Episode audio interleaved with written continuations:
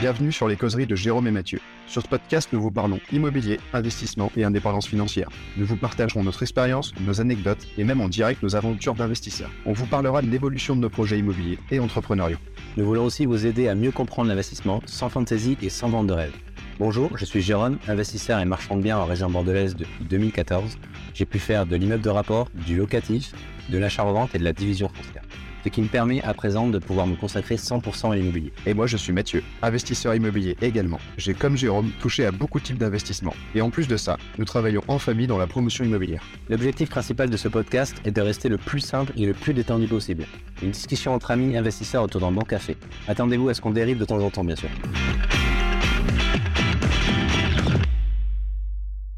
Salut à tous, euh, content de vous retrouver sur ce nouveau podcast, épisode numéro 7 des causeries de Jérôme et Mathieu. Salut Mathieu. Salut Jérôme, ça va? Ouais, bah écoute, ça va, ça, va, impeccable. Toujours au plaisir de, se retrouver pour notre euh, épisode hebdomadaire. Ouais, on est toujours hyper content de, faire ça et de vous partager euh, nos causeries, nos expériences. Et on, a, on a quelques retours qui nous font toujours bien plaisir. Et en tout cas, c'est un super moment pour nous. Carrément, carrément. On va, commencer comme on fait habituellement, du coup, euh, ce nouveau podcast. On va vous teaser un peu le, sujet du jour.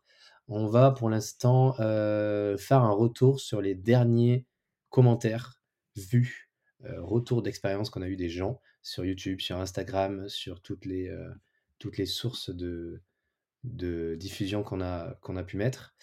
donc, qu'est-ce qu'on a eu, Mathieu? C'est notre et du coup, sur toutes ces sources très nombreuses, nous avons de, nombreux de nombreux commentaires au nombre de 1. Au nombre de 1, c'est magnifique. Surtout, et surtout, c'est important, c'est ce qu'on dit à chaque fois, Mathieu.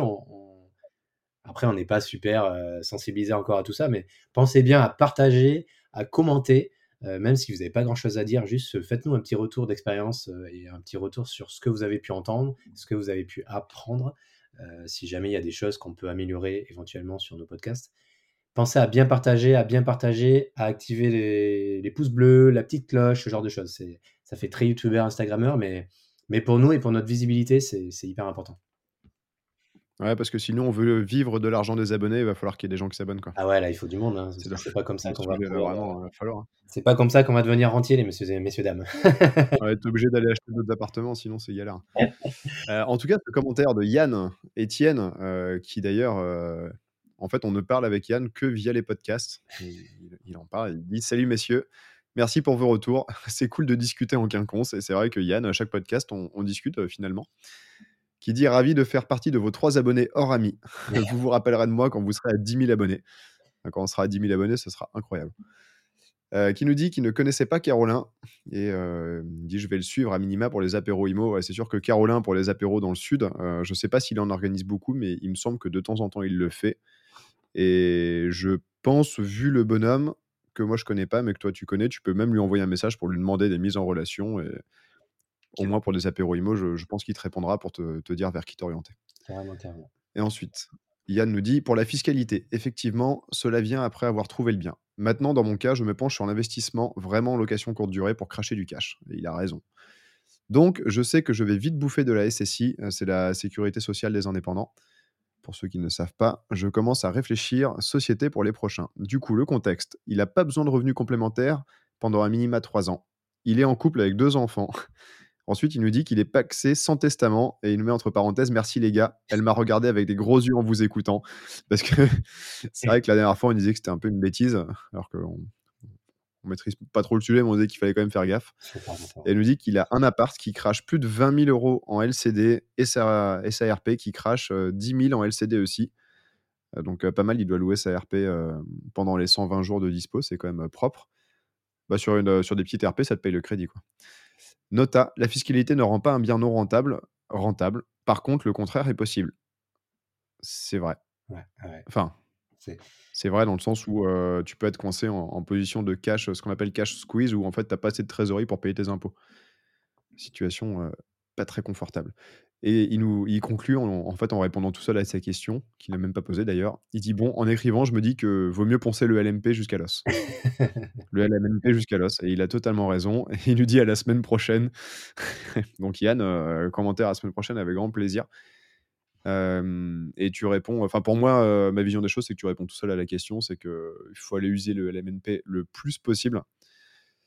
Et ensuite, si tu n'as pas besoin d'argent tout de suite, pourquoi pas passer en société tout en faisant attention.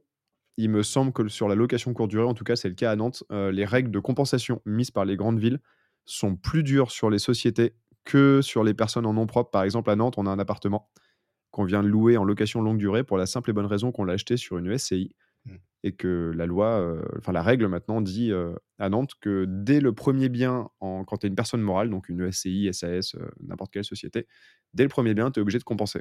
C'est-à-dire compenser, c'est quoi? En général, la règle, c'est d'acheter un commerce et le transformer en habitat dans un quartier proche de l'appartement en question. Mmh c'est pour ça que si tu veux faire de la courte durée en ville, il vaut mieux acheter des locaux commerciaux plutôt. Tu achètes un local commercial et tu pas embêté. c'est très, c'est la problématique des grandes, des grandes villes. Je crois que tu as ça à Bordeaux, tu as ça à Nantes, à Lyon, à Paris, si je dis pas de bêtises. Euh, nice, peut-être aussi, long. Mais après, voilà, il y a pas, il y a des communes aux alentours. Moi, je sais que région bordelaise, euh, tu as toutes, euh, toutes les communes autour de Bordeaux, Mérignac, Pessac, Talence, tout ça qui fonctionnent très bien en courte durée, sans pour autant être à Bordeaux centre. Donc voilà, il faut être un peu, on va dire stratège sur cette, pour contourner un peu cette, cette loi. Et puis, tu n'es pas obligé d'être obligatoirement à Bordeaux ou en centre-ville de, de, Nantes. Quoi. Donc, donc voilà. Donc écoute, merci à toi, euh, Yann, pour tes, pour tes retours. En tout cas, c'est chouette. Je vois que tu es, euh, es assez régulier toi, de ton côté, que tu écoutes euh, tous nos podcasts, que tu as un commentaire à chaque ah fois. on aura une question de Yann la semaine prochaine, normalement. Bah, j'espère. J'espère que tu vas nous faire une petite question. Yann, une question par semaine. et pense à fond. D'ailleurs, ça une C'est un bon résumé et un bon bilan du dernier podcast. Voilà, où on vous a expliqué, on vous a fait un petit retour sur la partie fiscalité. Euh, parce que c'est ce qu'on disait, c'est on, suit l'ordre chronologique de l'achat d'un bien immobilier. Donc, euh, donc euh, avant, avant de signer ton compromis, enfin, pendant ton étude, tu cherches ton bien et ensuite tu vas voir ton fiscaliste, tu dis écoutez, moi j'ai cette situation-là, je veux acheter ce bien immobilier pour faire ça, qu'est-ce que je dois faire, comment je l'achète, en nom propre, en société ou pas. Voilà. Eh bien écoute, merci à toi, bon courage pour la suite et n'hésite pas à contacter Caroline en tout cas. Et je suis en train de me dire, ce qu'il dit à la semaine prochaine, on va avoir un problème vu que je pars 15 jours et qu'on va enregistrer donc 3 épisodes cette semaine. Ouais. On va pas pouvoir répondre aux questions des auditeurs, sur ces prochains épisodes. On pourrait peut-être poser des questions sur Instagram, Ouais, faire un petit sondage avec vos questions, essayer d'y répondre. Ça nous permettrait de faire comme si on répondait en live. Ouais, tu fais bien d'en parler, C'est vrai, ouais, c'est vrai, on va enregistrer plusieurs podcasts cette semaine, donc on pourra pas répondre à ces questions-là, mais on mettra une petite, Petite boîte à questions. Une boîte à questions. Ouais, petite boîte à questions. ça y est, on, va, faire, euh, on peut faire comme les, les youtubeurs célèbres qui font une fois par an une FAQ. on répond à tout. Couleur de t-shirt préférée, tout ça. Ouais, mettez ce que vous voulez, on va répondre aux questions. Posez des questions, on répond. Pose ce que tu veux. Ça peut être sur l'immobilier ou pas sur l'immobilier, on répondra à tes questions. C'est pas un problème. Si, bien sûr. Mais d'ailleurs, on doit être. Euh, en fait, je pense qu'on a parlé trop longtemps avant le podcast parce qu'on est à 7 minutes et on a déjà répondu à une question, on n'a pas discuté, on a on, est, on a foncé directement dans le sujet. Ouais, on a, parlé, on a, on a fait un retour d'expérience euh, direct sur le, sur le podcast précédent. Le reste, euh, le reste ben, écoute, euh, toi, comment ça se passe? Tu as fait ton mannequin pendant deux jours, Mathieu, c'est ça? Avec, Ah ouais, voilà, j'ai fait, mon mannequin. Résilience a fait son shooting à la maison, c'est le quatrième maintenant, et c'est vrai qu'on les fait, enfin je dis on, mais moi je, je, suis que mannequin, mais les filles font les shootings à la maison depuis quelques temps, parce que c'est pratique, il y a de la place, on a de la campagne autour, on a plein d'environnements différents. Donc j'ai passé deux jours à me faire prendre en photo avec, euh, avec deux copains et une copine, parce que c'est Roxane qui a remplacé celle qui n'a pas pu venir. Et c'était vraiment sympa. Par contre, c'est marrant, parce que tu passes deux jours euh, à te faire prendre en photo, tu as le cerveau euh, totalement sur off. Donc fondamentalement, tu fais rien à pas rester debout et changer de vêtements toutes les 10 minutes. C'est ça. Et tu finis, mais on, finit rincé. Ouais, éclaté complètement. c'est une réflexion. on va dire, c'est c'est une fatigue différente. C'est une fatigue différente que la fatigue que tu as habituellement tous les jours. Mais c'était vraiment cool. Et ouais, c'est une bonne expérience de faire ça, c'est marrant. Et comme quoi, les filles, bon, maintenant, commencent à avoir l'habitude, mais c'est n'importe quoi peut, enfin, n'importe qui peut se lancer dans l'activité. Tu vois, elles apprennent en cours de route, en s'organisant mieux, petit à petit. Elles font pas appel à des professionnels, elles font comme elles peuvent. Et maintenant, ça devient vraiment pro. Mais c'est assez cool de voir que la boîte qui part de, rien. Bon, Jennifer, elle a une expérience d'une première boîte avant qu'elle avait créée. Mais elles font tout de, A à Z toutes seules. Et c'est assez chouette. Et pour un rendu qui est fou. Et ceux qui connaissent pas Résilience, je vous encourage à aller voir le site internet. la sortie de la nouvelle collection, je pense que ça va partir ultra vite. Parce que les designs sont vraiment cool? En plus, il y a de l'oversize, donc c'est sympa. Moi, j'aime bien. C'est bien ça. Les gens musclés c'est bien. un peu moins, mais on s'est tous battus pour regarder les oversize à la fin du shooting. Non, c'est bien. Moi, j'aime bien aussi, mais c'est juste que quand t'es pas épais comme moi, ça se, ça, ça se voit vite. Quoi. ah, il est pas épais. Ah, mais moi non plus, je, je suis pas épais, mais du coup, ça me donne l'impression. J'imagine que ça peut donner plus tard, quoi. Ouais, c'est ça. ok, mais c'est cool. Ah, en plus, vous avez dû avoir beau temps, en plus, parce qu'en ce moment, il fait, un beau temps. Eh ben non, pas tant que ça. Bah, il faisait hyper beau aujourd'hui, mais hier, euh, non, il faisait froid. Il faisait un froid de malade. l'avantage de notre salle, c'est qu'elle est fraîche euh, toute l'année, notamment en été, mais elle est aussi euh, très fraîche en ce moment. Donc non, c'est gelé. C'est pas grave. D'ailleurs, sur les photos, je pense que si on zoom, on doit avoir une chair d'ampoule de, la mort. C'est pas grave. Et encore une fois, pendant que moi, j'étais en train de faire des trucs en rapport avec le CrossFit, toi, t'étais sur des rencontres IMO et des séminaires, non? J'étais sur une table ronde, ouais, une table ronde samedi, samedi, toute la journée, tout à fait, à Bordeaux. Il y avait Morgane, j'ai pas envie de, massacrer son nom, la pauvre. Guignon, je crois, s'appelle. Guignon, Guignon. Guignon, il me semble, ouais. Guignon, excuse-moi, je m'excuse d'avance. Euh, qui a organisé une table ronde, en fait, sur Bordeaux. Donc, en fait, il y avait le matin, il y avait la visite d'un bien immobilier, euh, où elle nous expliquait un peu euh, les éléments clés de l'architecture et les, les choses que elle peut voir et surveiller lors d'une visite et lors de l'étude d'un projet, pour mettre un projet en avant. Il y a pas mal de, de, de tips qu'elle nous a donnés qui sont hyper intéressants. Après le midi, on avait un, midi, on a eu un petit repas avec des interventions de, plusieurs interlocuteurs. Donc c'était euh, c'était pas mal. Moi, j'ai fait une petite intervention sur la partie financement aussi, c'était chouette. Euh, et après, on a continué jusqu'à jusqu'à 18h. On a continué à discuter. Sur quelle partie financement, euh, financement marchand de biens? Financement bancaire, pas spécialement marchand de biens, vraiment investissement locatif, marchand de biens, vraiment financement, parce qu'il y en a beaucoup qui disent euh, j'arrive pas à me faire financer, j'ai des problèmes de financement, j'ai pas de crédit, tout ça. Donc euh, marchand de biens et locatif, les deux.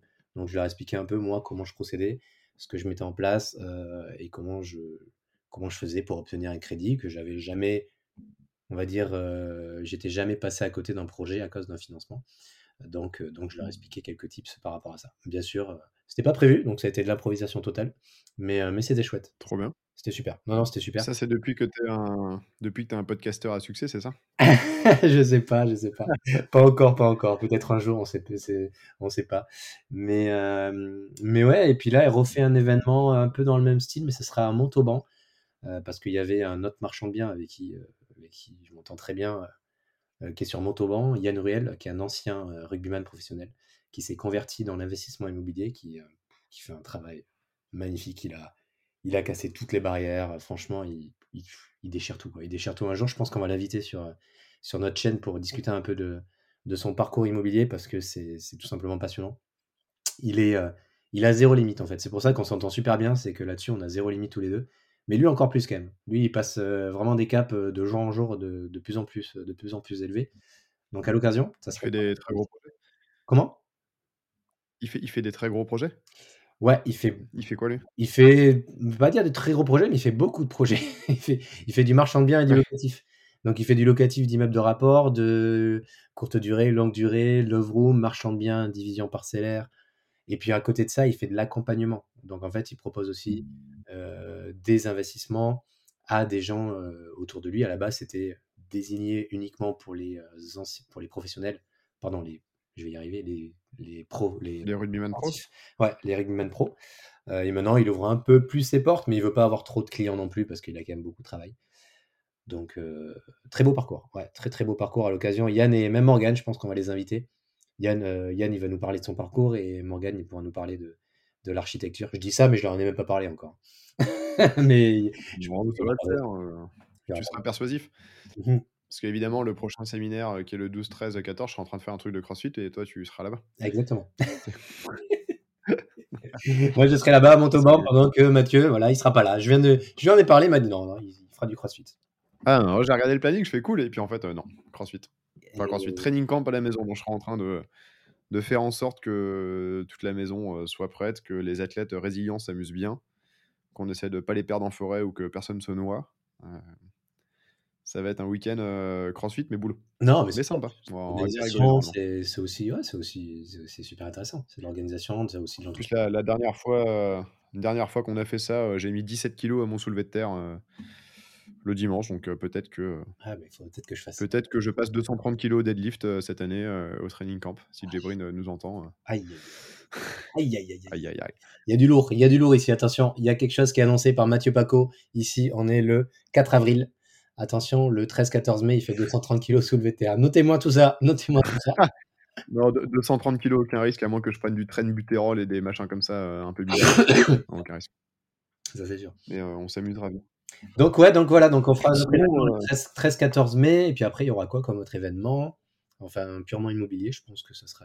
Si, en juin. En juin, euh, sûrement à Nice. J'ai peut-être un événement aussi à Nice en juin.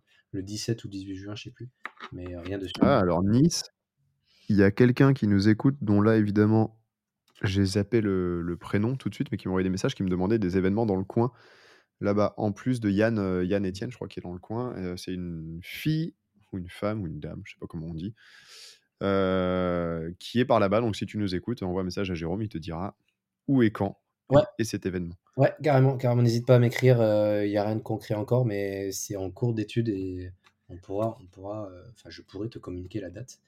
L'événement, ça peut être, euh, c'est super intéressant ce genre d'événement. Moi, je sais que dès qu'il y en a, par, des personnes que je connais et qui sont très enrichissantes, en général, j'y vais parce que même tu rencontres des gens. Là, tu vois, j'ai rencontré encore euh, des gens qui, savent faire tout de leurs mains, euh, qui ont un peu d'apport et, et qui n'arrivent pas à franchir le cap. Donc moi je leur ai dit écoutez, moi j'ai des biens, on propose des biens, on propose des choses, j'ai un peu d'apport aussi, on peut peut-être essayer de faire de trouver des solutions. Donc voilà, tu peux, euh, tu peux dans les gens que tu rencontres, tu peux rencontrer des, des futurs associés, tu peux rencontrer des futurs artisans, c'est hyper intéressant, j'adore. Ouais, carrément, j'ai fait un, apéro IMO, euh, c'était quand? Jeudi à Nantes, là, c'était euh, pareil. Super soirée, hyper sympa. J'étais crevé, je voulais pas y aller à la base. Puis finalement, je me suis dit, j'y vais quand même, ça va être sympa. Et idem, j'ai rencontré euh, plein de gens que j'avais jamais vus. Très sympa. euh, T'as des débutants, des mecs hyper avancés. euh, un, gars qui a une con- enfin, un gars dont la femme a une conciergerie. euh, D'autres, euh, j'ai retrouvé un pote de, longue date. on s'est retrouvé là par hasard. lui qui fait plein de projets, location courte durée sur la côte et autres. Franchement, ça. Ça apporte plein de choses, hein, ça motive et comme tu dis, ça permet peut-être de trouver son futur associé Ouais, Ah, c'est ou de l'aide sur ses projets. Ouais, ouais, de l'aide sur un projet, ça c'est sûr et certain. Et, euh, et puis voilà, donc, euh, donc voilà, n'hésitez pas à nous contacter si vous voulez qu'on vous partage certains événements où on, où on va ou euh, qui peuvent arriver d'ici peu. ça peut être intéressant de vous voir et de se rencontrer pour discuter. avant que nous, un jour, on crée peut-être un événement. Voilà. C'est ton. J'allais dire un jour le nôtre, le- l'événement des causeries Ouais, ouais, à Bordeaux ou à Nantes ou à Vannes, je sais pas où. pourquoi pas, pourquoi pas, pourquoi pas. Je vois qu'il y en a. Mais d'ailleurs, il y a une idée qui me traverse l'esprit, c'est que tu viens bientôt à côté de chez moi pour ton permis bateau. Euh, D'ailleurs, j'ai pas On étale la vie. euh. Tu sais que je- tu fais bien de m'en parler et je suis un, je suis un sacré branleur avec mon permis bateau. J'ai pas encore fixé la date. T'as pas calé la date, c'est pas bien. Il faut que je la cale en mai. D'ailleurs, euh, si, si tu veux passer le permis hauturier, ah, excusez-nous, on fait notre, Ah, on fait notre, notre patouille ensemble, mais il faut que je passe le permis hauturier aussi depuis des années. Si jamais tu veux le passer, on le fait ensemble. Je vais comme déjà commencer. euh, Ouais. oui, et puis on- Mais euh, tout ça pour dire que quand tu, je crois que tu viens de passer à Vannes, Ouais, c'est à Vannes. Ouais, euh, peut-être, euh, qu'au moment où tu viens, on peut organiser un truc. ouais, ouais, ouais, carrément. On peut faire un petit repas ou un petit truc comme ça, carrément. ouais. Mais il faut que je fixe la date. Tu fais bien me le rappeler. J'avais complètement zappé. Moi, ce permis bateau. Et normalement, même quand tu viens à Vannes, il y a Simon qui nous écoute de Training Therapy. Thomas nous a proposé de faire un podcast tous les quatre. Euh, et Simon sera sûrement euh, là euh, en train de nous écouter sur sa tondeuse comme le dernier podcast. Quand tu viens, il faut qu'on aille voir Training Therapy faire un podcast avec eux. Au plaisir. Au plaisir. Je viendrai avec mon, micro. Mon micro qui est sur pied. Ton beau micro, ouais. je viendrai avec Ouais, eux, c'est pas des touristes comme nous, ils ont tout ce qu'il faut. Ah ouais, bon, avec mon petit micro, ça suffira largement. Ma tondeuse électrique, mon micro, tu peux. Voilà. suffira largement. Mais ouais, ouais, le- tu as très bien, tu as, tu as raison de me le rappeler parce que j'ai pas encore fixé ma date. Je suis vraiment un branleur, putain. J'ai pas commencé le. ouais, franchement, le, le code de- du bateau, j'arrive pas à m'y mettre. Je suis, j'arrive pas à y mettre. Ah, c'est pas si compliqué, hein. franchement, moi j'avais fait le truc en deux jours, ça, ça se fait bien. Ouais, mais en deux jours, il faut que tu prépares des choses avant d'y aller. Je me souviens plus, ça a peut-être évolué depuis après, moi je suis pas moi, m'a demandé de préparer des choses avant. Et moi, autant te dire que j'ai rien préparé pour l'instant. Donc, si je le fais en deux jours et c'est fini, ok. Mais si je dois préparer des choses avant, ben, je vais arriver avec un doigt dans le cul, moi. Bon, En plus, je vais peut-être dire une connerie, mais il me semble que pour le permis bateau, où à l'époque c'était ça, il n'y avait pas beaucoup de QCM et on pouvait y accéder avant en fait au QCM euh, qui tombait au permis. Mmh il y a un truc comme ça, il y a moyen de le préparer en avance. Euh, je crois qu'il y a, 10, ou, 10 ou 15 QCM différents et tu peux tomber sur un, un de ceux-là et donc du coup tu peux les, préparer en avance. Ouais, je, dis peut-être une bêtise, mais je sais pas, il y a un truc comme ça. J'ai vraiment du mal à m'y mettre. C'est pour ça que c'est pour ça que j'ai voulu prendre le truc accéléré, mais elle m'a dit qu'il fallait quand même que j'ai des validations en amont avant d'arriver.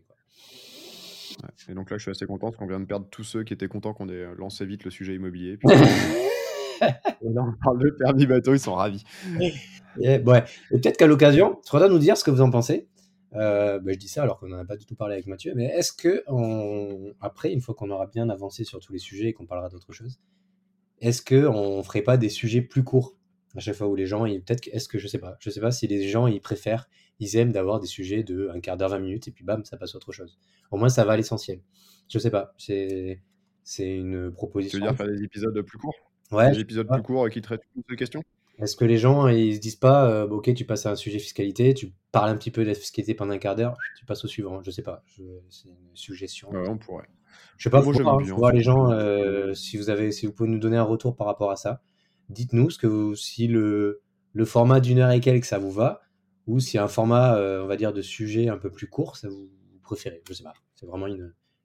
Après, euh, moi, vu qu'il nous faut 20 à 25 minutes pour lancer un sujet, ça risque d'être compliqué de faire quelque chose de court. c'est pas faux. Moi, je veux conserver des épisodes longs où on discute aussi parce que c'est quand même marrant. C'est rigolo, c'est ce qui fait les causeries. Puis là, je pensais à Simon qui est sur sa tondeuse en train de nous écouter et qui doit compter les allers-retours dans son jardin. bon, ça, c'est top. Ok, bah écoutez, alors euh, on va rentrer un peu dans le sujet du jour. Euh, de quoi on parle aujourd'hui? De quoi on va parler, monsieur Mathieu Paco? De quoi on va parler? Je prends mes notes. Moi, je propose au, hasard, vu que j'ai très bien préparé le podcast,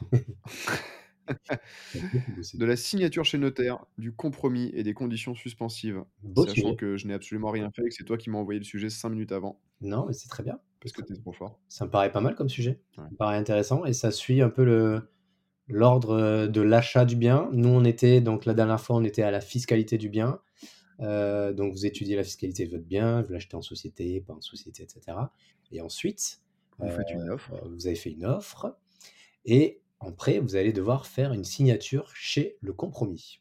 Euh, chez notaire, pardon. chez le compromis ouais. Ah, c'est pas pareil. Une signature chez le compromis, une signature de compromis de. Euh, ouais. Ah, si je, vois le sujet compromis en agence, déjà. déjà, pourquoi, pourquoi chez le notaire ou pas, ou pas en agence? C'est vrai que tu l'as pas mis en premier, mais. ouais, je l'ai mis en troisième. Que, pensez-vous de la signature du compromis en agence? Oui, parce que, en fait, euh, donc pour revenir un peu, donc on va, on va aller un peu dans le vif du sujet. Quand vous allez signer un compromis de, un compromis de vente, euh, sachez qu'il y a certaines, certaines agences qui ont les, euh, les, ressources nécessaires pour pouvoir rédiger le compromis de vente. Donc ils ont tous les articles de loi, ils ont une personne qui, je ne sais pas comment c'est fichu, qui doit avoir les diplômes pour avoir l'autorisation de rédiger un compromis de vente qui va du coup se proposer. Je, suis... je suis pas sûr pour un compromis qui a besoin de diplôme particulier pour rédiger. Je sais pas justement. Ouais. Tu non, tu penses pas ouais. Je, je, pense pas. Euh, pour, pour signer un acte authentique, euh, c'est sûr. Chez le notaire, mais euh, ouais, je suis pas sûr qu'il y ait besoin de diplôme particulier pour rédiger le compromis. Ouais, peut-être pas. Peut-être qu'ils ont une, une trame, une trame de compromis qu'ils utilisent et avec tous les articles de loi, etc. et qui, qui qu'ils utilisent à chaque compromis. Parce qu'il y a pas mal d'agences pour gagner du temps. font ça pour gagner du temps et pour engager le vendeur euh, sur le bien immobilier.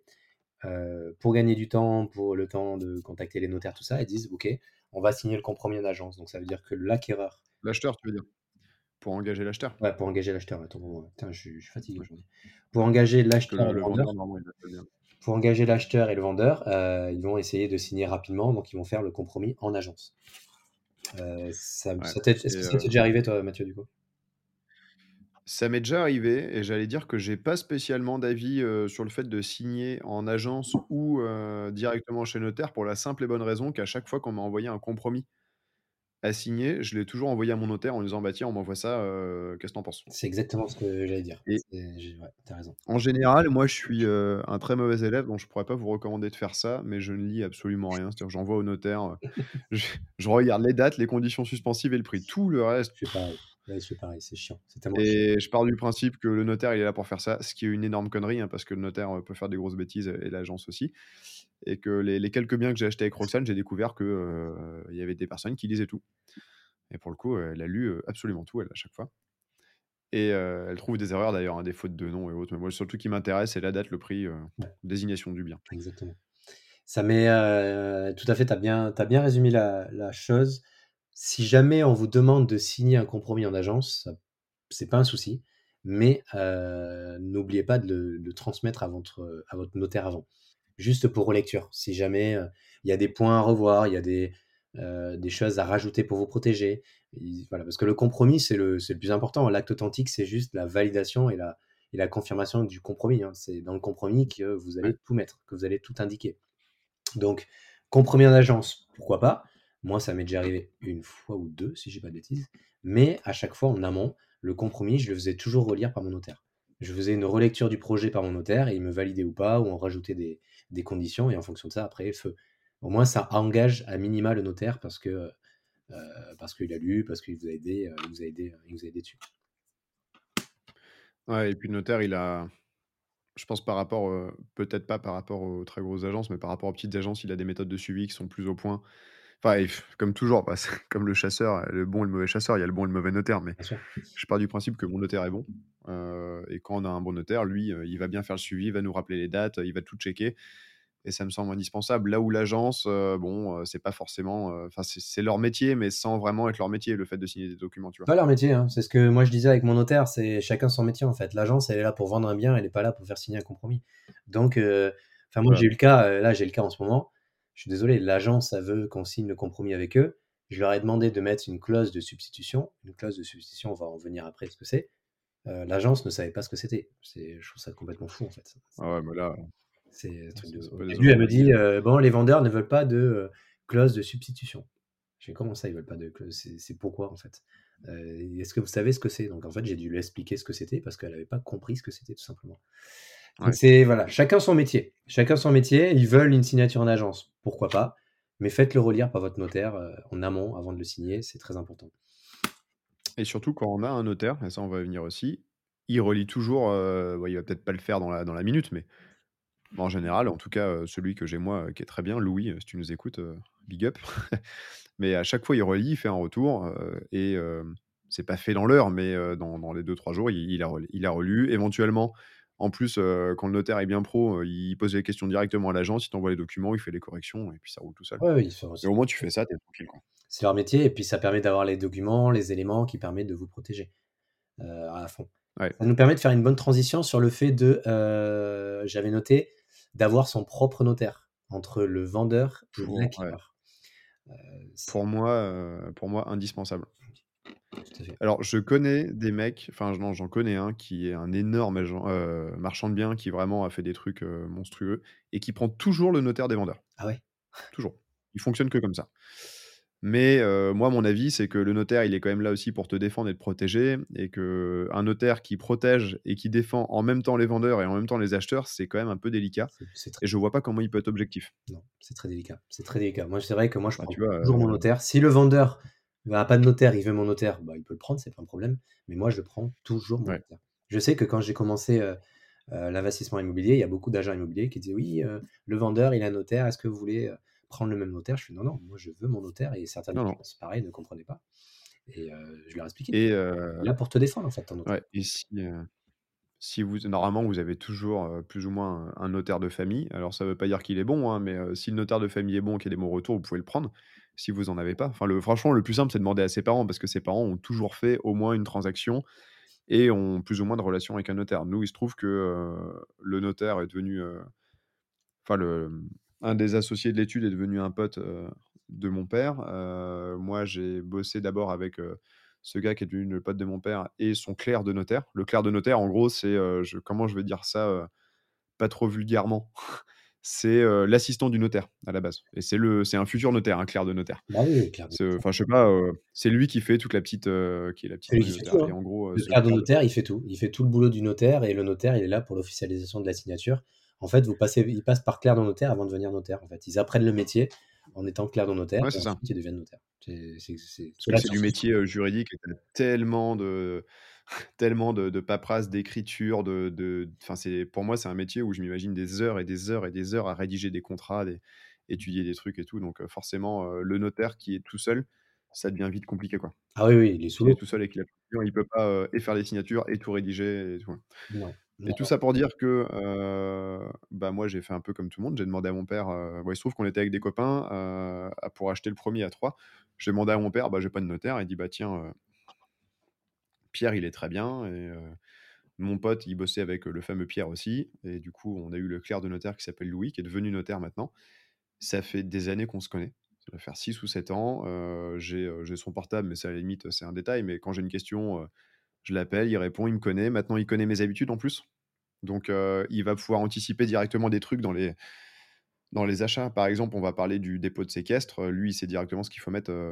Dans la rédaction. Il va dire: «Bah, Mathieu, heu, Paco», heu, en général, il procède plutôt comme ça et c'est hyper bien et je suis convaincu que le notaire qui vous connaît, qui a l'habitude, il vous défendra mieux que le notaire des vendeurs, heu, qui, est le notaire des vendeurs, quoi. Bien évidemment. C'est il est là pour le Même notaire, honnêtement, bon.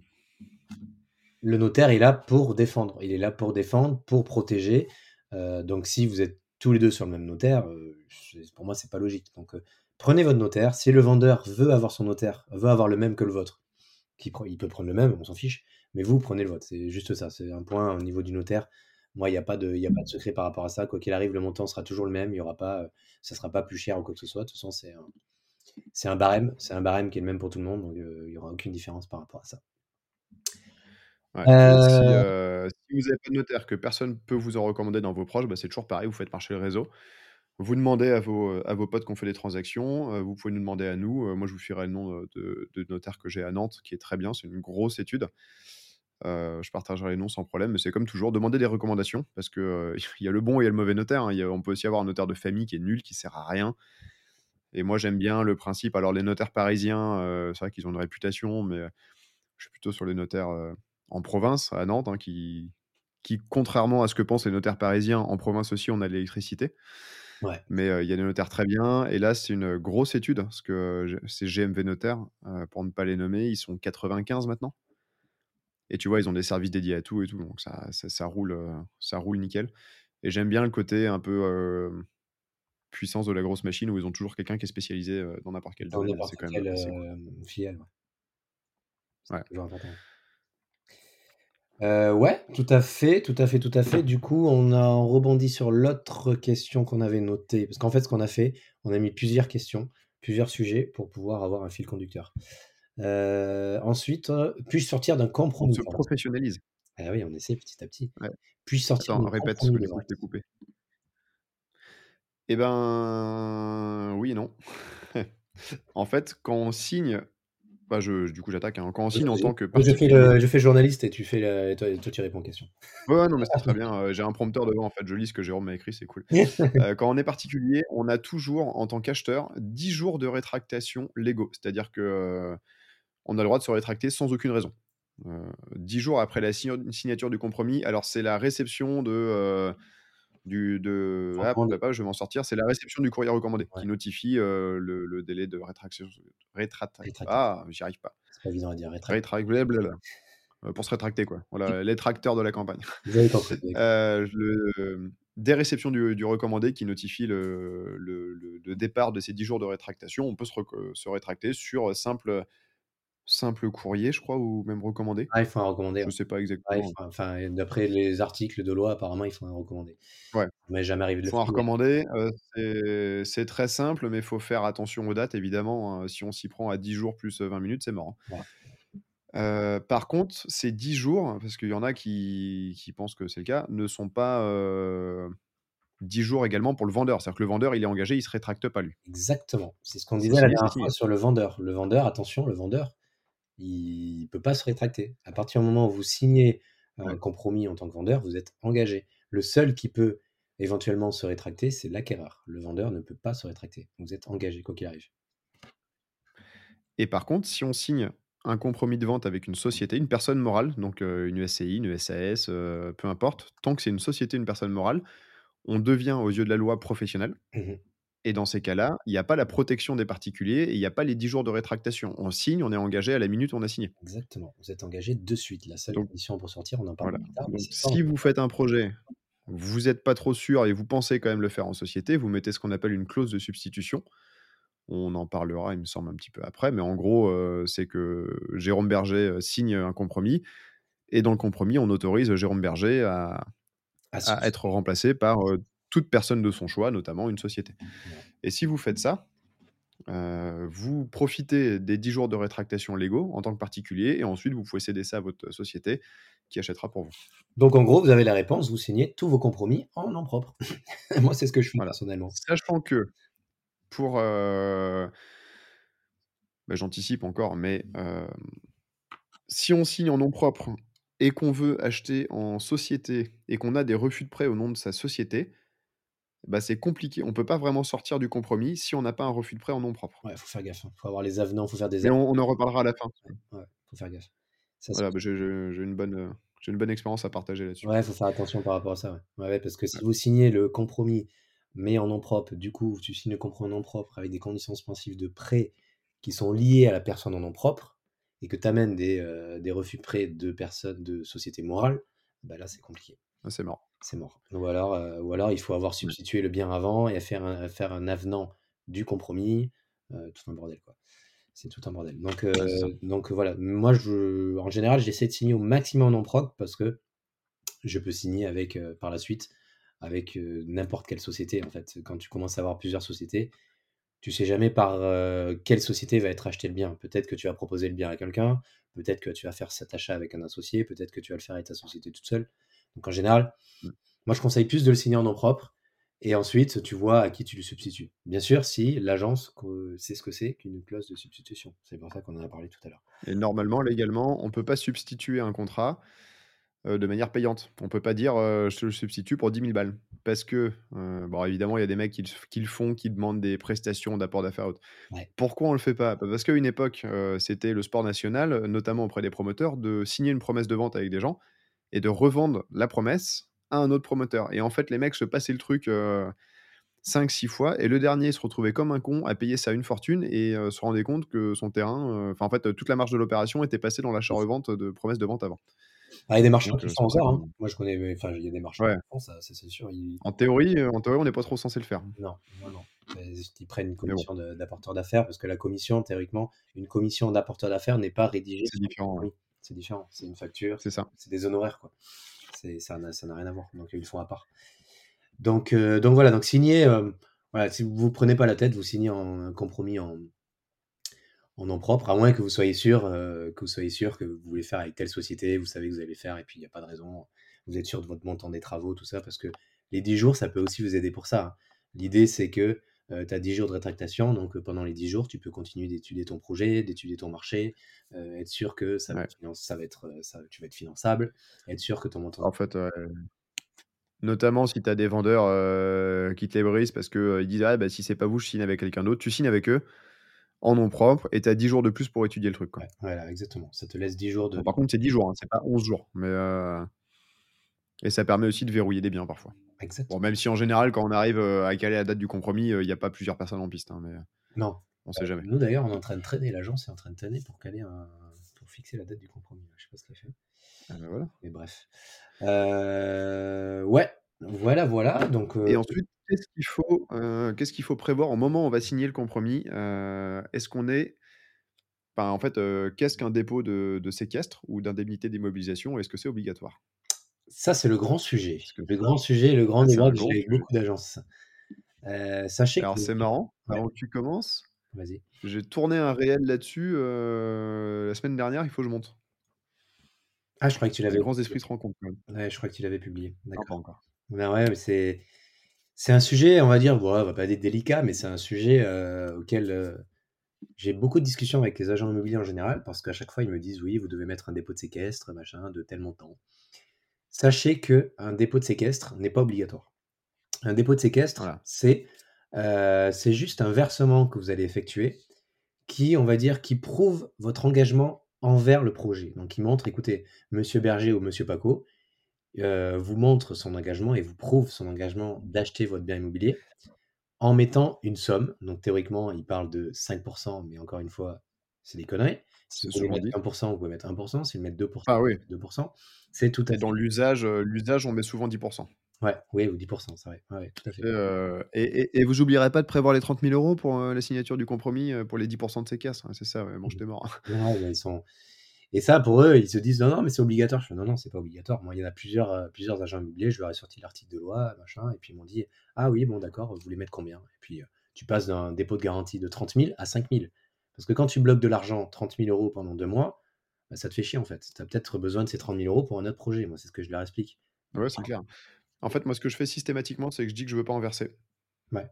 Heu, dépôt de séquestre ou indemnité d'immobilisation, je sais plus quelle est la différence, c'est en fonction si on signe une promesse ou un compromis.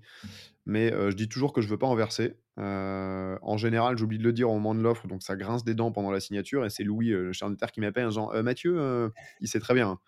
Il m'appelle devant les gens: «Heu, pour le» ça me fait marrer parce qu'à chaque fois je vois l'appel, je me dis: «Ah putain, j'ai encore oublié».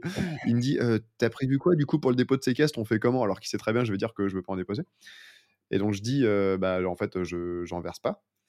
Heu, j'essaie de l'anticiper maintenant parce que, ça peut tendre les gens et tu vois, par exemple, sur un immeuble, sur un immeuble à 300 000 balles, bah, c'est 30 000 € à sortir et bah, ça fait chier. Ouais, ça fait chier. Ils sont ils sont mieux sur mon compte que sur le compte du notaire et ce que je fais assez souvent, ça termine où je ce qu'on on va le dire après, mais en fait, cette somme, on peut mettre ce qu'on veut et on peut aussi dire qu'elle n'est non versée au moment de la signature du compromis. Exactement.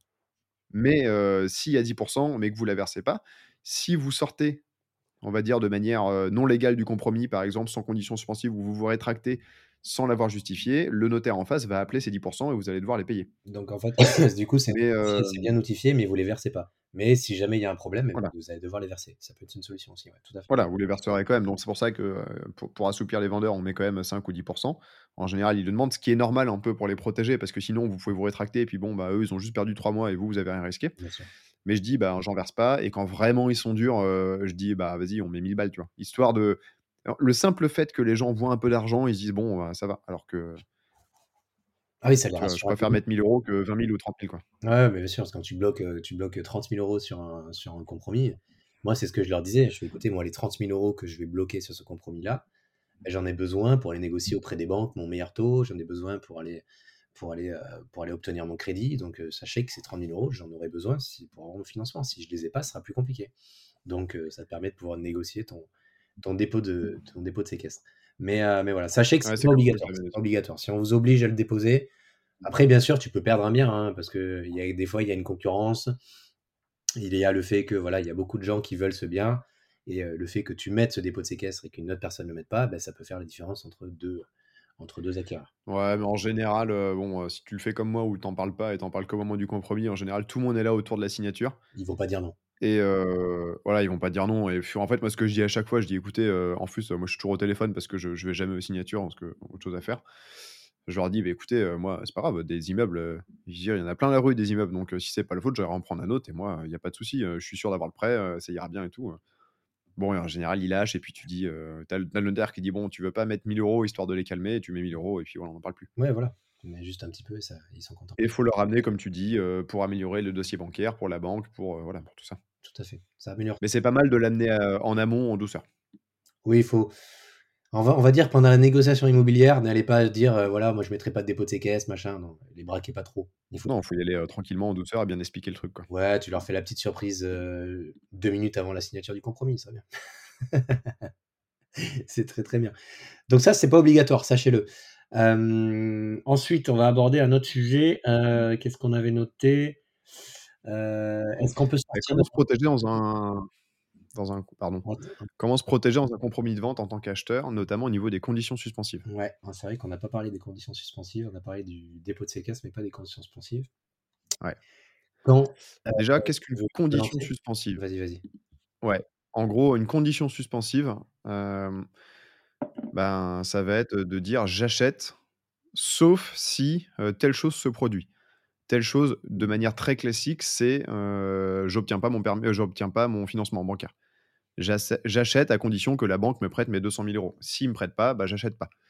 Évidemment, c'est cadré, on peut pas mettre, heu, tout et n'importe quoi sur les financements, mais ça peut être aussi, heu, j'achète à condition d'avoir mon permis de construire pour construire ma maison ou j'achète à condition que si on fait un sondage de sol, il n'y a pas de mauvais sol ou de pollution. Ou après, on peut mettre, en fait, on peut mettre ce qu'on veut.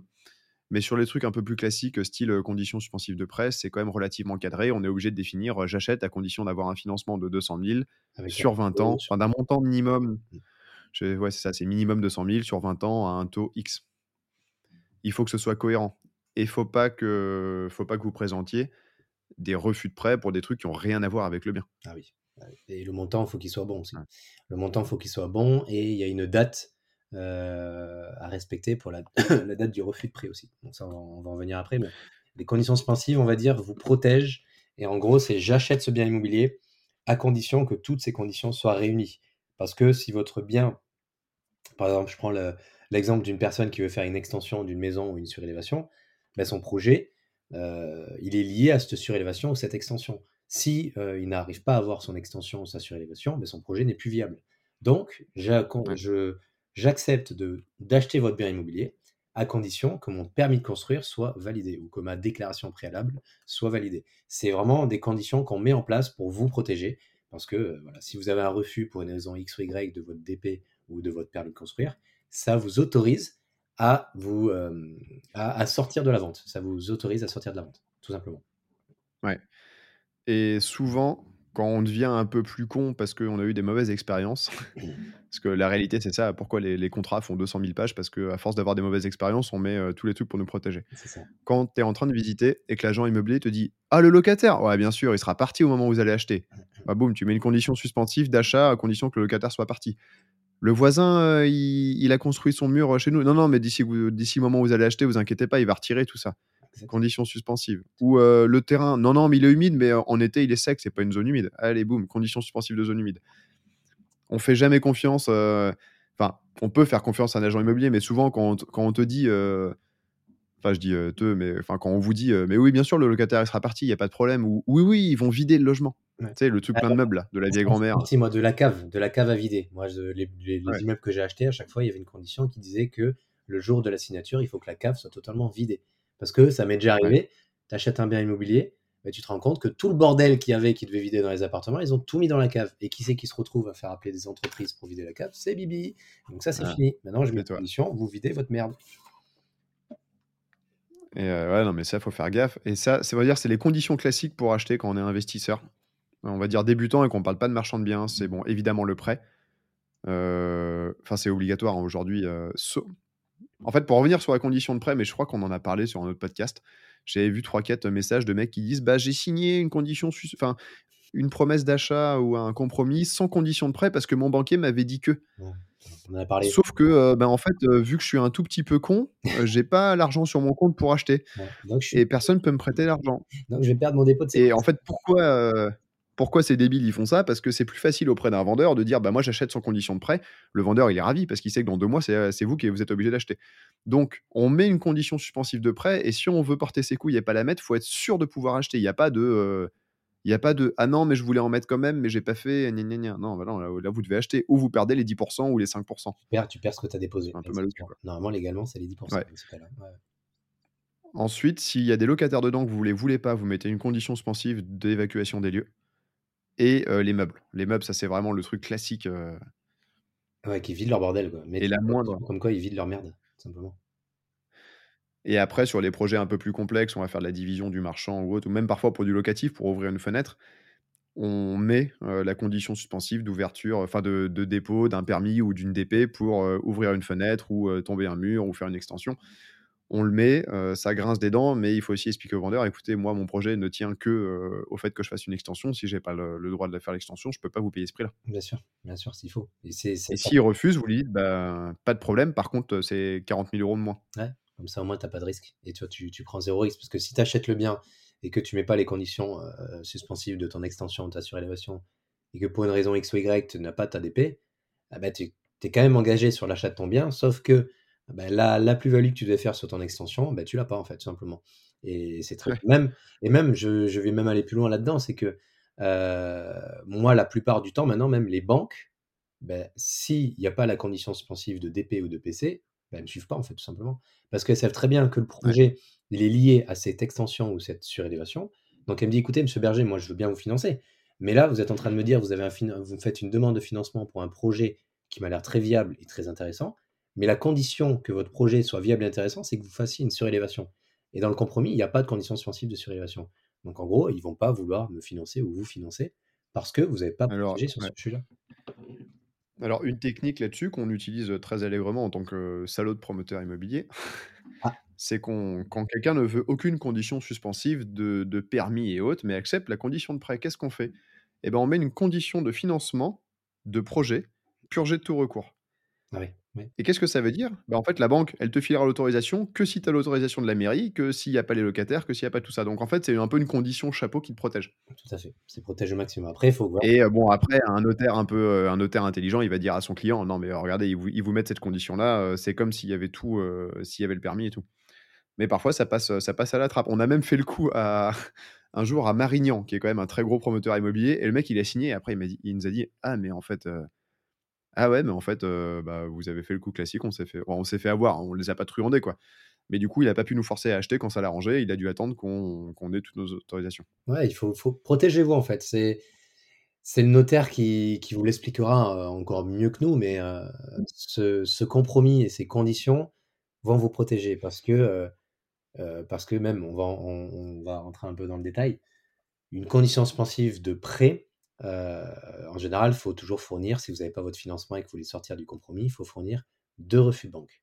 Sachez que, moi je sais parce que j'ai déjà eu problème, si euh, pour une raison, euh, je vais arrêter de dire X ou Y, on va dire Y ou Z, vous avez, deux refus prêts, vous dites écoutez, monsieur le, monsieur le vendeur, je, je sors de la vente, je n'ai pas eu mon financement, je sors de la vente, donc pour ne pas perdre votre dépôt de garantie, vous devez prouver votre bonne foi et prouver que vous avez fait des demandes auprès des banques. Donc, il faut minimum deux refus de banque. Ça fait que, voilà, moi, voilà, monsieur Berger, j'ai cherché à avoir un financement, mais malheureusement, les banques ne veulent pas me financer, donc ça ne dépend pas que de moi, et je ne peux pas acheter votre bien immobilier.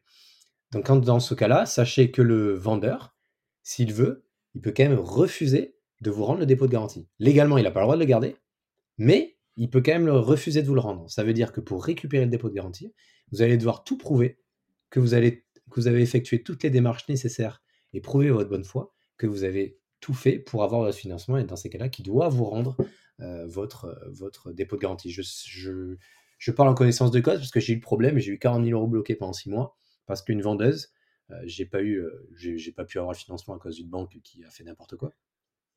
Elle m'a bloqué mon, mon, mon, mon, dépôt de garantie. Elle m'a dit non, non, je vous le rends pas. Et nous, avec notre, notre notaire, on a dit bah, écoutez, on a des refus de prêt, on a tout ça, pourquoi vous voulez pas le rendre? Fait moi je veux pas le rendre. Et le notaire me disait, bah, écoute Jérôme, la seule solution pour le récupérer, c'est mise en demeure, c'est procès, euh, toute la clique pour essayer de récupérer votre, euh, le dépôt de garantie. Donc attention à ça, protégez-vous bien là-dessus. Ouais, et euh, moi j'ai le même cas, mais inverse, on n'a pas versé. C'est 60 000 euros le dépôt de garantie. Hein. Pour un immeuble, on n'a pas eu le financement parce que pendant l'été, on s'y est mal pris, on n'a pas contacté assez de monde. Et on n'a pas eu le financement et on s'est rétracté une journée trop tard. Sauf en fait, on a eu les refus, mais il y a eu les envois à la mauvaise date, bref, enfin, c'est le truc à la con, quoi. Et heureusement, on n'a pas versé les 60 000 balles. Mais maintenant, il nous les, il les cherche. Et ça fait trois ans que le truc dure, qu'on va partir au tribunal et autres. Et c'est une vraie galère. Ah ouais, c'est ça. C'est... Après, on est, on, on, est trop con aussi. On n'a pas contacté assez de banques. On a contacté un courtier qui nous a dit bah non, c'est pas possible et tout. On n'a pas eu les refus au bon moment. On en a eu un, mais euh, pas au bon nom. Tu vois ce que je disais? Euh, et bon, c'est une vraie merde. Et quand vous allez, ça me fait penser à la condition suspensive de prêt. En général, si vous signez, on va vous dire, bah, condition suspensive de prêt, vous avez 45 jours pour trouver le prêt. Et en fait, non, c'est jamais assez long, 45 jours. Sauf quand les banques ont vraiment rien à foutre, mais c'est jamais le cas. Non, jamais le cas. Moi, je mets toujours 60 ou 70 jours parce que d'expérience, 45 jours, rien que sur le moment où le banquier il dit OK, on vous finance, enfin, ah, je, mets à part les banquiers pros, hein, mais le banquier particulier il dit OK, on vous finance, vous devez attendre l'édition des offres, ça prend parfois, je sais pas pourquoi, pour l'imprimer, il faut un mois et demi. Quoi. Ça prend mille ans. Et Donc, mettez minimum 60 jours. Si tu tombes sur une banque qui n'est pas digitalisée, bon, laisse tomber, c'est un calvaire. Ah bah même des banques digitalisées, c'est l'enfer. Alors le seul truc qui va vite, j'ai l'impression, c'est les crédits conso. Ça, j'ai fait un crédit conso pour des travaux, 30 000 balles une journée. Je fais: «Ah ouais».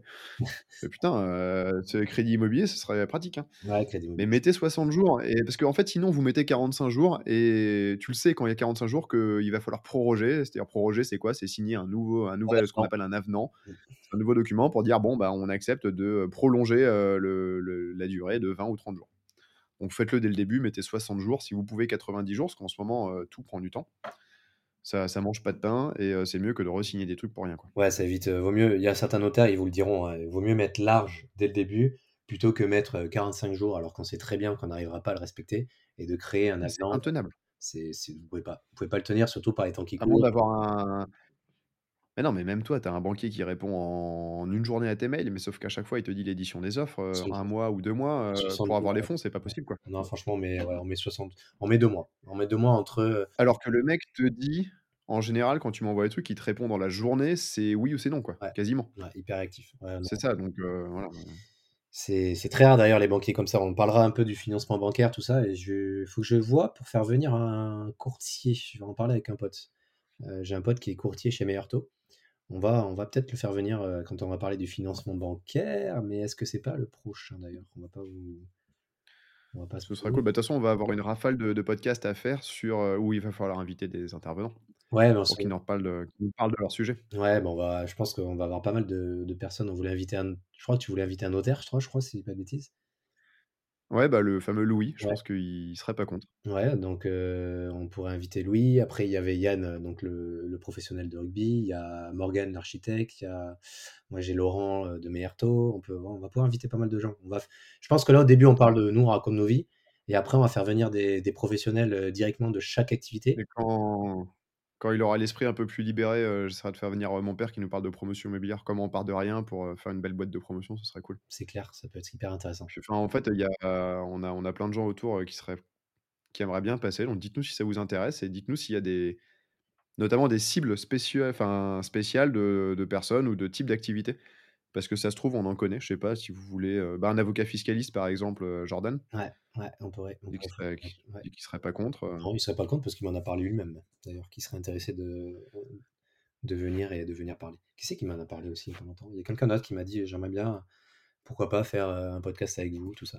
Donc c'est pour ça, n'hésitez pas à à vous abonner au maximum et partager au maximum parce que plus on aura de de on va dire de on va dire d'abonnés, heu, sur YouTube, sur Instagram, tout ça et plus on aura de crédibilité à pouvoir inviter d'autres gens. Et ça, c'est hyper bien Ouais. pour nous comme pour vous parce que si on peut inviter d'autres gens, bah, vous allez avoir du contenu encore plus, heu, plus carré, plus sérieux et enfin, on est on est déjà sérieux, mais plus poussé, on va dire plus poussé. Donc c'est c'est pour ça que Ouais, c'est au important. moins des mecs qui connaissent leur sujet, parce que nous, on fait des recherches sur Wikipédia à à chaque fois pour faire genre on connaît et du coup, heu, On met des ça professionnels, comme ça. Mais voilà, vous avez compris que nous, de toute façon, on veut pas rentrer dans le détail. C'est ce un ouais. podcast qui est vraiment, pour l'instant, dédié aux aux amateurs. C'est vraiment dédié aux amateurs, donc heu, on reste, on reste, Même si je trouve qu'aujourd'hui, on est plus sérieux que les autres fois. ouais, vrai. on doit être un peu fatigué. C'est vrai, ouais, moi, je suis un peu malade une tu pour la 10e fois de en 2 ans, je suis malade, donc heu, donc on essaie. Moi, j'ai 1000 trucs à faire avant de partir au Népal et ça me prend la tête, là. Je suis dans un esprit en ce moment où, je sais pas, j'ai le cerveau qui marche pas bien. J'ai l'impression d'avoir plein de trucs, heu, que j'oublie, heu, qu'il faut que je fasse en urgence et ça me ça me prend la tête. Je suis en train de faire un burn-out. Non, je déconne. Mais continue. non, en vrai, être coupé du monde, parce que je je spécule un peu, mais je crois que la première semaine, on va être, vraiment, en plein milieu de de l'Himalaya. Ça fait drôle de dire ça d'ailleurs.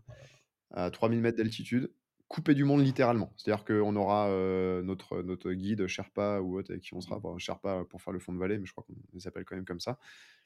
Et j'attends avec impatience et un peu d'appréhension le la semaine littéralement coupée du monde où je me dis: «Merde, mais j'envoie» tu sais, ça me fait bizarre.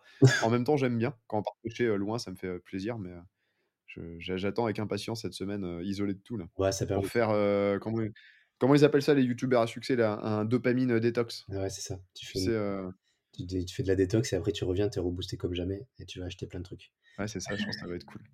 Faire plein de il y a il y a un petit dernier sujet, heu, hem, où on parle du combien, heu, ah, j'y arrive pas. Combien de temps il se passe entre la signature du compromis et l'acte authentique? Yes, yes, que c'est? Ah Et ça, heu, en moyenne en moyenne, on va dire 3 mois. C'est vraiment une, moyenne, mais ça peut être, quand ça va très, très vite, ça peut être 2 mois, comme ça peut, heu, durer 12 mois. En fait, tout va dépendre des conditions suspensives déjà.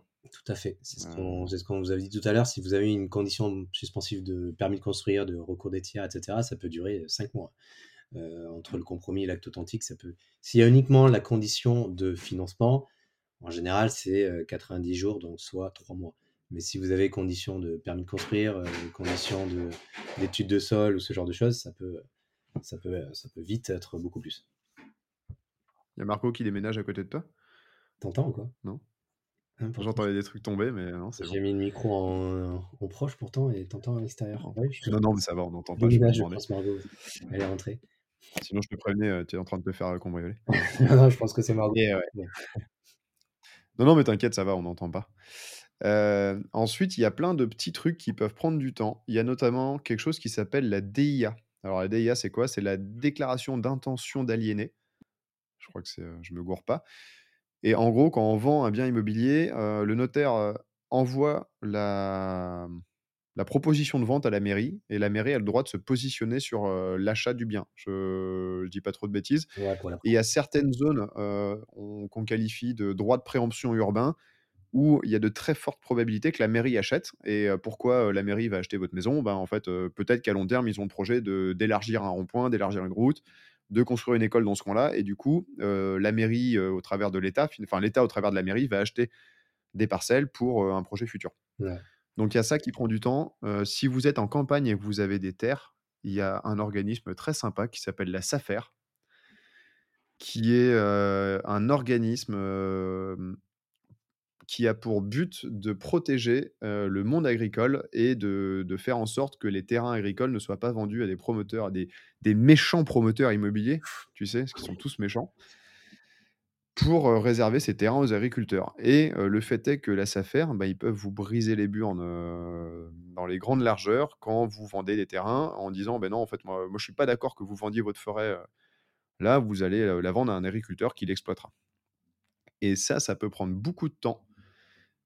Euh, parce qu'ils sont pas forcément rapides. Et d'ailleurs, ça peut être un, un gros sujet, notamment pour ceux qui font des lotissements. Mhm. Non, mais après, euh, le rôle de la SAFER euh, peut être vertueux, mais euh, comme d'hab, il y a des guéguerres internes, il y a des, euh, il y a des attributions de terre à des gens en priorité et autres. Et nous, en tant qu'investisseurs ou acquéreurs des terres, ou même juste d'un jardin, on peut, on peut se faire avoir et perdre des terrains bêtement comme ça. Et la SAFER, ça prend très longtemps quand on vend des grands terrains à la campagne et qu'on veut aller vite. Ça peut, euh, la préemption de la SAFER, ça peut être un vrai problème. Ouais, ça peut prendre du temps aussi. Ouais, carrément. Ouais.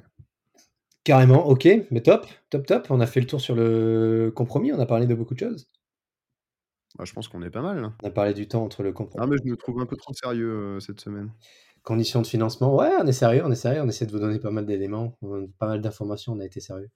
Lorsqu'un accord, euh, signé compromis, on a parlé. Dois-je avoir mon propre notaire, on en a parlé. Que pensez-vous de la signature du compromis en agence, on en a parlé. Euh, dépôt de séquestre, on en a parlé.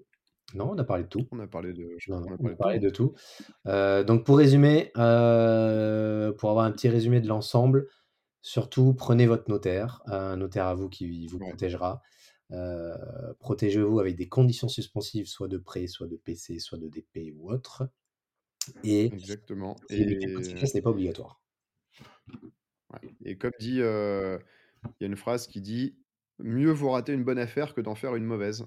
Euh, Sous-entendu, euh, ne vous forcez pas à faire une bonne affaire sans conditions suspensives qui pourrait se transformer en mauvaise affaire et vous êtes forcé de l'acheter. Vaut mieux en rater une bonne et parce que vous avez voulu mettre des conditions et vous protéger que de ne pas mettre de conditions, de ne pas vous protéger et de vous retrouver avec une merguez où vous ne savez pas quoi en faire parce que vous n'avez pas eu votre permis, vous n'avez pas eu tel ou tel euh, truc où il y a des squatteurs. quoi. Ouais, là, ça peut vite compliquer. Ouais, c'est exactement. Il y a des squatteurs que vous ne pouvez pas dégager, donc euh, du coup, la rentabilité de votre bien est en péril. voilà, les travaux que vous avez prévus sont, sont pas de- peuvent, peuvent, pardon, peuvent pas être faisables. Voilà, il y a plein de, plein de contextes qui font que protégez-vous et au moins vous êtes sûr que le projet il est viable et en fonction des, des conditions que vous avez pu mettre.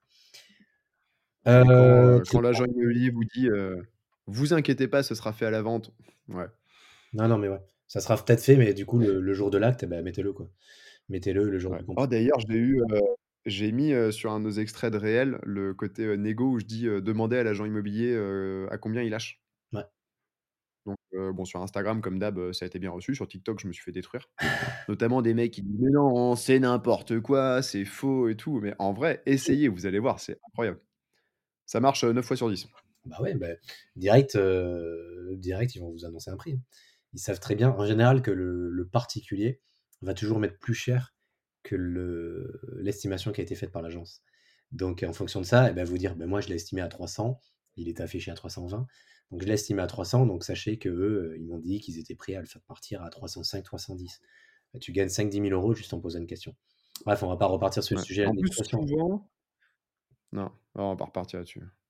Mais j'allais dire, souvent, l'agent immobilier il va faire une estimation que le, vendeur particulier va trouver trop basse et va dire Ok, j'entends, mais on va quand même le mettre plus cher. Ouais, c'est ça. C'est pour ça. C'est pour ça que, euh, au moins, de, même, même le fait de faire une offre des fois plus basse que le prix et qui est en, adéquation avec l'estimation de l'agence, bah, ça peut aider l'agence à leur dire écoutez, voilà, moi, je vous l'avais estimé à 300, euh, j'ai des offres à 300 alors qu'on l'avait affiché à 320. Ben, on, est, on est au prix que moi je l'avais estimé. Donc ça peut, ça peut vous aider dans l'achat dans du bien. Carrément. Bon, ben je pense qu'on a fait un bon tour. Là, si on repart, on va repartir sur la négociation une heure. Ouais, on a fait le tour, on a fait le tour. Donc, euh, merci à tous pour votre euh, écoute. Pensez à, surtout à vous abonner, à mettre des petits pouces bleus, des petits commentaires, euh, vous abonner sur les comptes Instagram donc de Mathieu Paco et de Jérôme Berger. Posez-nous les questions. Comme on disait pour le prochain, pour qu'on réponde aux questions, venez nous les poser sur Insta. On mettra des petites boîtes vu qu'on pourra pas, on va les. il faudra qu'on mette il faut qu'on mette une boîte à questions tout de suite sur Insta parce que je pense qu'on l'aura enregistré presque avant qu'il sorte celui-ci. Euh, ouais. On verra, on va se débrouiller, on va pas vous faire part de, on va faire grâce de tout ça. Euh, mais posez-nous vos questions, envoyez vos messages, abonnez-vous, euh, partagez le podcast à vos proches. Ça, ça, nous aide et mettez 5 étoiles partout. étoiles sur tous les, les chaînes de podcast, mettez 5 étoiles partout, partout, partout, des avis, tout, ce qui, tout ça, tout ça, tout ça, ça nous aidera à monter en puissance et, et après on pourra inviter Simon d'Aragon, Christopher Van.